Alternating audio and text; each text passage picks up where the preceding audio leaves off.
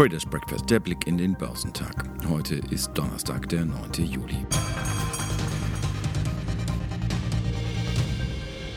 In den USA steigt die Zahl der Corona-Neuinfektionen weiterhin ungebremst an. Bleibt somit Teil des Alltags, auch des wirtschaftlichen. Denn die Notenbankchefin von Cleveland verkündete gestern angesichts der aktuellen Entwicklung werde es weitere Finanzhilfen geben, auch wenn die Wirtschaft wieder anspringt. Dass sie wieder anspringt, lesen Börsianer am Morgen aus chinesischen Inflationszahlen.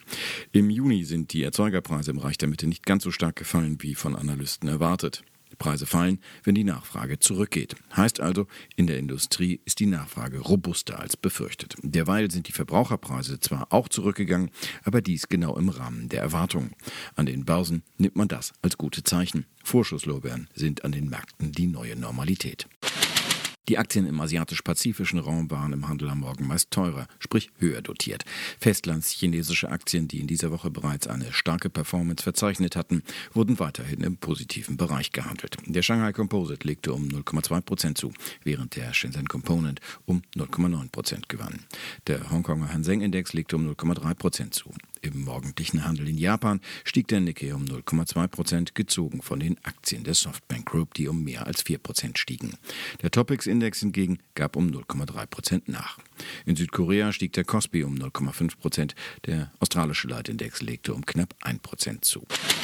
Die US-Börsen hatten zuvor ebenfalls zugelegt. Zeitweise gab der Leitindex Dow Jones seine Gewinne zwar vollständig ab, doch letztlich behielten die Optimisten unter den Anlegern die Oberhand. Erneut zogen vor allem Technologieaktien kräftig an. Schwergewichte wie Apple oder Amazon kletterten auf neue Rekordstände. Der Dow machte einen Teil seiner Vortagesverluste wieder wett und stieg um 0,7 Prozent auf 26.067 Punkte. Der breiter gefasste Standard Poor's gewann 0,8 Prozent auf 3.000 1169 Zähler. Der technologiegeprägte Nasdaq 100 zog um 1,4 Prozent auf 10.666 Punkte an. Unternehmensseitig standen gestern einige Übernahmen im Fokus. So kündigte der Versicherungsriese Allstate die einvernehmliche Übernahme seines Konkurrenten National General für rund 4 Milliarden US-Dollar an.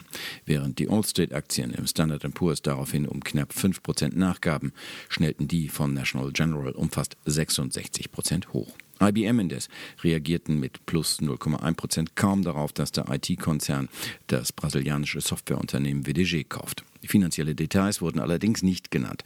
Zudem verleibt sich der Anbieter von Bürokommunikation Slack Technologies, das Startup Rimeto, ein.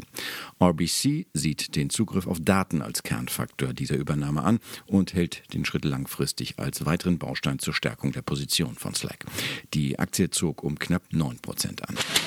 Alibaba sprang ebenfalls um knapp 9% hoch. Am Markt wurde auf einen Medienbericht verwiesen, demzufolge der chinesische Onlinehändler seine Tochter Ant Financial Services Group an die Börse in Hongkong bringen wolle. Alibaba habe sich zu diesen Spekulationen jedoch bislang nicht geäußert, hieß es. Der Aluminiumkonzern Alcoa machte vorläufige Aussagen zu seinem zweiten Quartal, die Basianer positiv überraschten. Doch die anfänglichen Kursgewinne verflüchtigten sich rasch. Die Aktie gab zuletzt sogar um 1,3 Prozent nach. Die Papiere des legendären Jeansfabrikanten Levi Strauss sackten nach einem enttäuschenden Umsatz im zweiten Quartal um etwas mehr als 9 Prozent ab. Deutsche Anleger schauten gestern nicht ganz so sorglos auf die Pandemieentwicklung. Viele von ihnen machten jüngste Kursgewinne weiter zu Geld. Entsprechend schwächer war das Marktergebnis. Der DAX weitete seine über weite Strecken moderaten Verluste im späten Handel aufgrund einer nachgebenden Wall Street aus und fiel unter die Marke von 12.500 Punkten. Letztlich büßte der deutsche Leitindex knapp 1% auf 12.494 Punkte ein. Der MDAX der mittelgroßen Börsenwerte schloss gestern um 0,6% tiefer bei 26 27.758 Punkten. Die meisten Einzelaktien im DAX standen zum Handelsschluss im Minus. Lediglich Deutsche Post legten stärker zu, nachdem der Bonner Konzern am Abend zuvor eine Prognose für das laufende Jahr gegeben hatte und sich auch Analysten zunehmend positiv äußerten.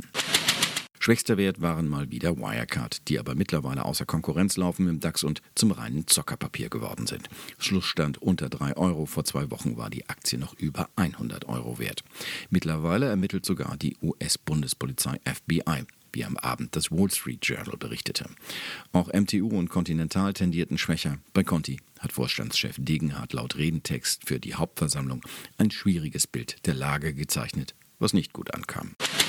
Siemens kommt in der Corona-Krise nach den Worten von Vorstandschef Joe Keser dank Kurzarbeit und anderer Maßnahmen in Deutschland ohne Stellenstreichungen aus. Wir planen keinen Arbeitsplatzabbau wegen Corona, sagt Keser der Süddeutschen Zeitung, zu lesen in der heutigen Ausgabe. Daher half es gestern nichts. Die Aktie verlor mit 2,1 Prozent überdurchschnittlich. Vielleicht auch, weil die Münchner heute zur außerordentlichen Hauptversammlung vor die Bildschirme geladen haben.